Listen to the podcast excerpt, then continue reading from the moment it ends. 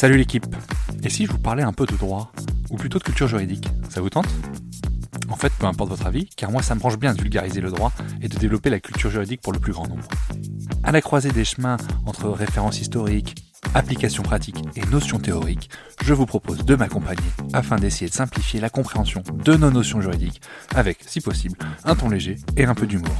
Je suis Thomas Lubert et je vous souhaite la bienvenue dans Juris Vulgaire, le podcast de vulgarisation juridique.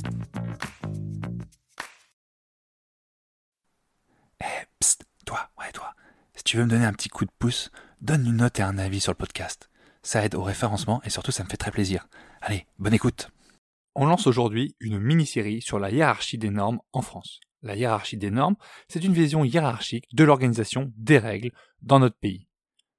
La théorie même d'une hiérarchie des normes a été développée par Hans Kelsen, un juriste autrichien au XIXe siècle. Cette théorie, elle veut que la norme la plus faible doit respecter celle de niveau supérieur. Ainsi, lorsqu'une nouvelle règle est créée, cette dernière 1 doit respecter les règles plus anciennes de niveau supérieur, c'est pas logique, 2 peut modifier les règles plus anciennes de même niveau, et 3 entraîne l'abrogation, c'est-à-dire l'annulation pour le futur des règles plus faibles, et qui sont contraires évidemment. En France, les règles sont donc organisées de cette manière, par une hiérarchie. C'est ce qu'on va voir tout au long de cette série. On commence par le top de la pyramide, le haut de la pyramide, à savoir le bloc de constitutionnalité. C'est les normes suprêmes en France. Mais qu'entend-on par bloc de constitutionnalité? Parce qu'on entend souvent parler de la Constitution, alors pourquoi parle-t-on maintenant d'un bloc de constitutionnalité? Vous l'aurez donc compris, il n'y a pas en France que la Constitution qui a une valeur constitutionnelle. D'où la création de ce bloc. Le bloc de constitutionnalité regroupe un ensemble de normes qui ont le rang constitutionnel, qu'elles soient textuelles ou non textuelles. C'est un ensemble de principes et de dispositions que les lois doivent respecter. Alors évidemment, en premier lieu dans ce bloc, on trouve la Constitution de 1958, et notamment son article premier qui consacre les grands principes en lien direct ou indirect avec les droits et libertés. Ainsi, l'égalité devant la loi de tous les citoyens sans distinction d'origine, de race, de religion et l'égalité entre les sexes sont prévus dans cet article. Ce qui est intéressant dans la Constitution de 1958, c'est qu'elle comprend un préambule. Et ce préambule fait référence à d'autres textes. Eh bien, le Conseil constitutionnel a déclaré que ce préambule avait bien valeur constitutionnelle et que de fait les textes qui étaient mentionnés avaient également une valeur constitutionnelle. C'est de cette façon qu'intègre dans le champ constitutionnel la fameuse Déclaration des droits de l'homme et du citoyen de 1789. Mais également le préambule de la Constitution de 1946, celle juste avant 1958, ainsi que par la suite, début des années 2000, la Charte de l'environnement. Alors on va voir un peu euh, tous ces textes point par point. Commençons par le plus célèbre d'entre tous, le plus historique, la Déclaration des droits de l'homme et du citoyen de 1789. Et oui, le texte de la DDHC est toujours applicable en France et a même la même valeur que la Constitution. Alors elle est intégrée au bloc de constitutionnalité en 1973, à l'occasion d'une décision du Conseil constitutionnel, bon je vous passe les détails, dans laquelle le Conseil reconnaît le principe d'égalité devant la loi contenu dans la Déclaration des droits de l'homme de 1789 et solennellement réaffirmé par le préambule de la Constitution. La Déclaration des droits de l'homme de 1749 constitue aujourd'hui la source essentielle des libertés et des droits constitutionnels en France. Pour le plaisir, je vous relis l'article premier, qui est certainement l'article le plus connu de la Déclaration des droits de l'homme et du citoyen. Les hommes naissent et demeurent libres et égaux en droit. Les distinctions sociales ne peuvent être fondées que sur l'utilité commune. Et bien ce texte, il est applicable tel quel en France. Quand je dis applicable, évidemment, c'est que les lois ne doivent pas être contraires à ce texte. Passé notre héritage révolutionnaire, passons au préambule de 1946. Quand on parle du préambule de 1946, on parle évidemment de la Constitution de 1946, soit la Constitution de la Quatrième République, qui a eu pas énorme de succès, hein. elle a duré 12 euh, ans. Et pourtant, et pourtant, le préambule contient des éléments de liberté très importants, à commencer par les principes fondamentaux reconnus par les lois de la République.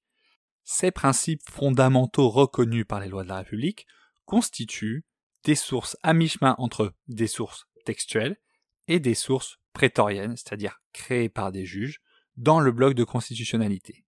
Cette catégorie de normes, elle en a fait mentionner explicitement dans le préambule de 46, donc ces principes y sont nommés, mais ils ne sont pas énumérés.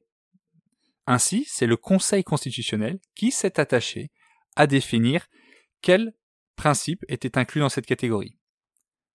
Concrètement, pour identifier quels principes étaient reconnus, le Conseil utilisait cinq critères assez complexes, donc je vous passe l'énumération. Mais par le biais de décisions constitutionnelles et par le Conseil d'État, les principes suivants ont été consacrés. J'en cite quelques-uns, mais par exemple, la liberté d'association c'est un principe fondamental reconnu par les lois de la République.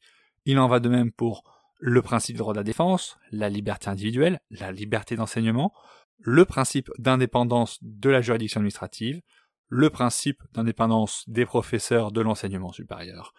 Et il y en a d'autres, je vous passe le détail, vous avez compris le principe. Concrètement, c'est le Conseil constitutionnel qui valide des principes fondamentaux et qui leur donne valeur constitutionnelle. Le préambule de 46, il prévoit aussi des principes particulièrement nécessaires à notre temps. Et dans ces principes, on trouve euh, l'égalité entre les sexes, le droit d'asile pour tout homme persécuté en raison de son action en faveur de la liberté, le droit au travail, à l'emploi, à la non-discrimination. Voilà, vous avez compris l'idée. C'est pareil, c'est une catégorie où on range certaines libertés. Enfin, dernier texte à être intégré au bloc de constitutionnalité, c'est la charte de l'environnement qui a été votée le 24 juin 2004. Elle est adossée au préambule 258. Cette charte, qui aurait encore plus de résonance aujourd'hui, elle énonce des droits, mais aussi des devoirs, basés autour de l'environnement, et notamment le célèbre droit pour chaque homme de vivre dans un environnement sain. La charte, elle préclame d'autres droits, par exemple celui de vivre dans un environnement équilibré et respectueux de sa santé, celui d'accéder aux informations relatives à l'environnement et à participer à l'élaboration des décisions publiques ayant un impact sur l'environnement. Mais qui dit droit dit également devoir, comme par exemple l'obligation de toute personne de prendre part à la préservation de l'environnement, mais également de prévenir toute atteinte à l'environnement et de la minimiser si cela n'est pas possible. Également, on parle de contribuer à la réparation des dommages qu'elle cause à l'environnement, mais également le devoir pour les autorités de promouvoir un développement durable. Bref, de bien belles valeurs, mais qui restent pour le moment qu'écrites dans une charte. Même si elle a des valeurs constitutionnelles, on voit bien qu'en pratique, c'est plus compliqué que cela. Alors la charte, elle s'est vue reconnaître une valeur constitutionnelle en 2005, un an après avoir été votée, l'ensemble des droits et devoirs définis dans la charte de l'environnement ont valeur constitutionnelle. C'est ce que nous dit le Conseil constitutionnel. Tout cet ensemble constitue donc le bloc de constitutionnalité qui s'insère au sommet de la hiérarchie des normes et donc au-dessus des normes internationales, notamment au-dessus du droit de l'Union européenne, évidemment au-dessus des lois, on parle des lois ordinaires mais également des lois organiques, et alors évidemment, le bloc de constitutionnalité est supérieur aux actes administratifs, aux actes de l'administration qui doivent évidemment respecter la Constitution. Cela paraît complètement évident, mais il faut quand même le dire. J'espère que vous avez donc compris que la Constitution n'est pas la seule norme ayant valeur constitutionnelle en France, et que c'est donc pas la seule norme supérieure. En France, il y en a plusieurs. C'est le haut de la pyramide. On verra dans les prochaines semaines les étages inférieurs de notre hiérarchie des normes. Je vous laisse sur ces belles considérations constitutionnelles et je vous dis à très vite pour un prochain épisode de Juris Vulgaire. A plus, la team J'espère que l'épisode vous aura plu et que vous aurez appris des choses. Si tel est le cas, et surtout, si vous souhaitez me donner un petit coup de pouce, gratuit, ouais ouais, c'est gratos, donc forcément pas très engageant, n'hésitez pas à partager à deux ou trois personnes autour de vous qui pourraient être intéressées par un peu de vulgarisation juridique. Je vous remercie beaucoup par avance.